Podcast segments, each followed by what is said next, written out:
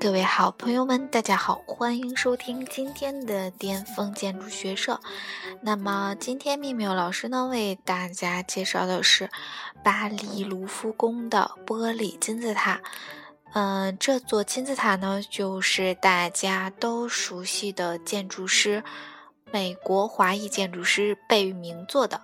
那么今年呢，也是贝老诞辰的一百周年，所以呢，妙妙老师格外的关注这位嗯华裔建筑师。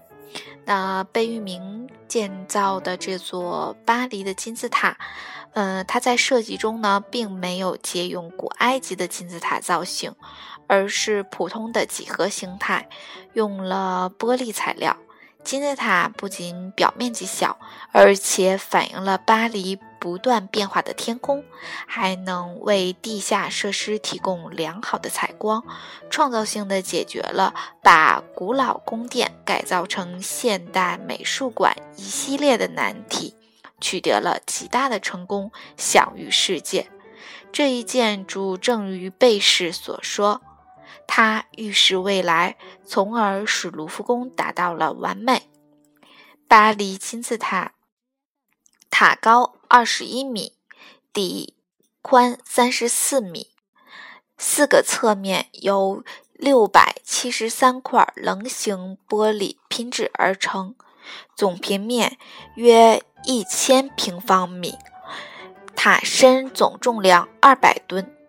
其中玻璃净重一百零五吨，金属支架仅有九十五吨。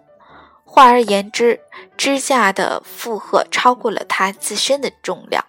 因此，行家们认为这座玻璃金字塔不仅是体现了现代艺术风格的佳作，也是运用现代科学技术的独特尝试。八十年代初。法国总统密特朗决定改建和扩建世界著名世艺术宝库卢浮宫。为此，法国政府广泛征求方案，应征者都是法国及其他国家的著名建筑师。最后，由总统出面，邀请世界上十五个声誉卓著的博物馆馆长。对应征的设计方案遴选抉择，结果有十三位馆长选择了本聿铭的设计方案。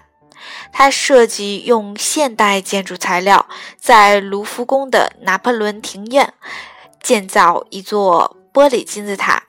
不料此事一经发布，在法国引起了轩然大波。人们认为这样会破坏这座具有八百年历史的古建筑风格，会毁掉卢浮宫，也毁掉了金字塔。但是密特朗总统力排众议，还是采用了贝聿铭设计的方案。但密特朗总理以国宾的礼遇，将贝聿铭请到了巴黎。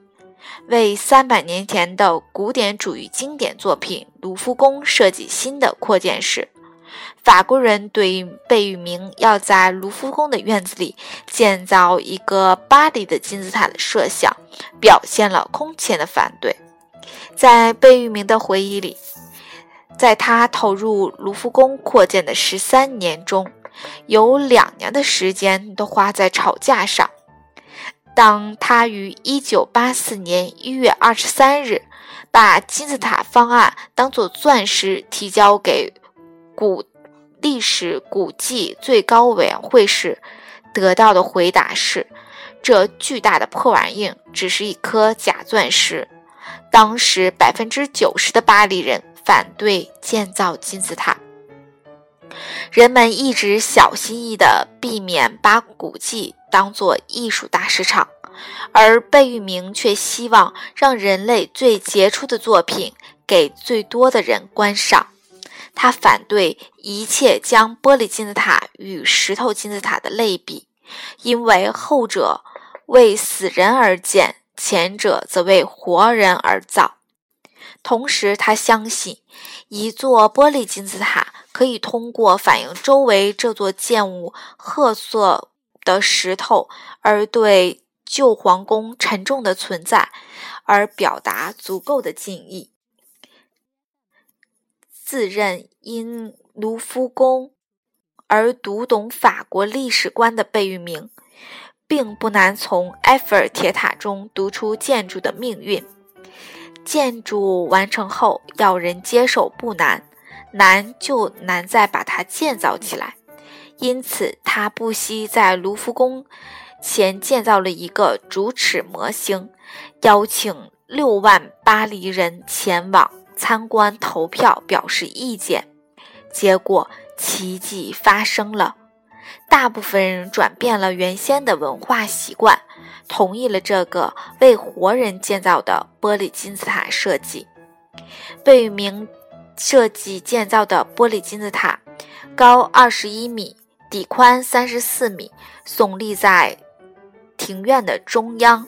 它的四面是由六百零三块棱形玻璃建造而成，总平面面积约为一千平方米。在这座大型玻璃金字塔的南北东三面，还有三座五米高的小玻璃金字塔的点缀，与七个三角形。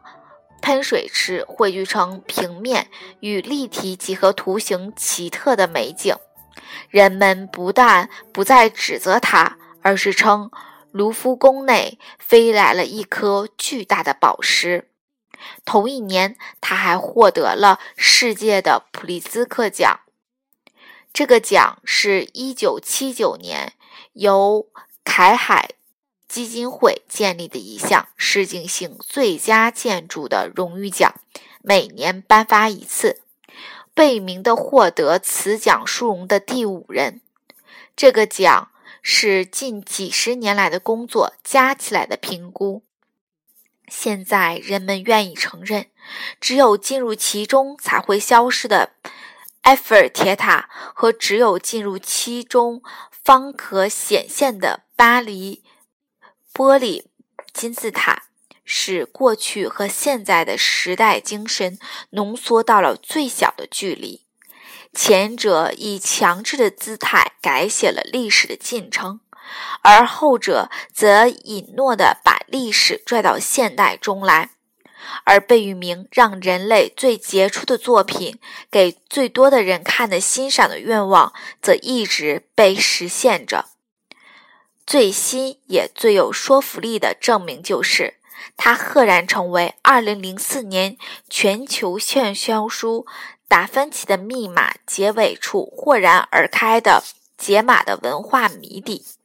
在这条逼近迷宫的迷宫路径中，北冥的玻璃金字塔呈现了从达芬奇、波提切利。到维克多·雨果以及牛顿等各类艺术及科学巨匠的全病秘密，那些伟大的文化秘密在达芬奇密码里，就在这个晶莹剔透的金字塔里，在繁星闪烁的天底下，终于得到了安息。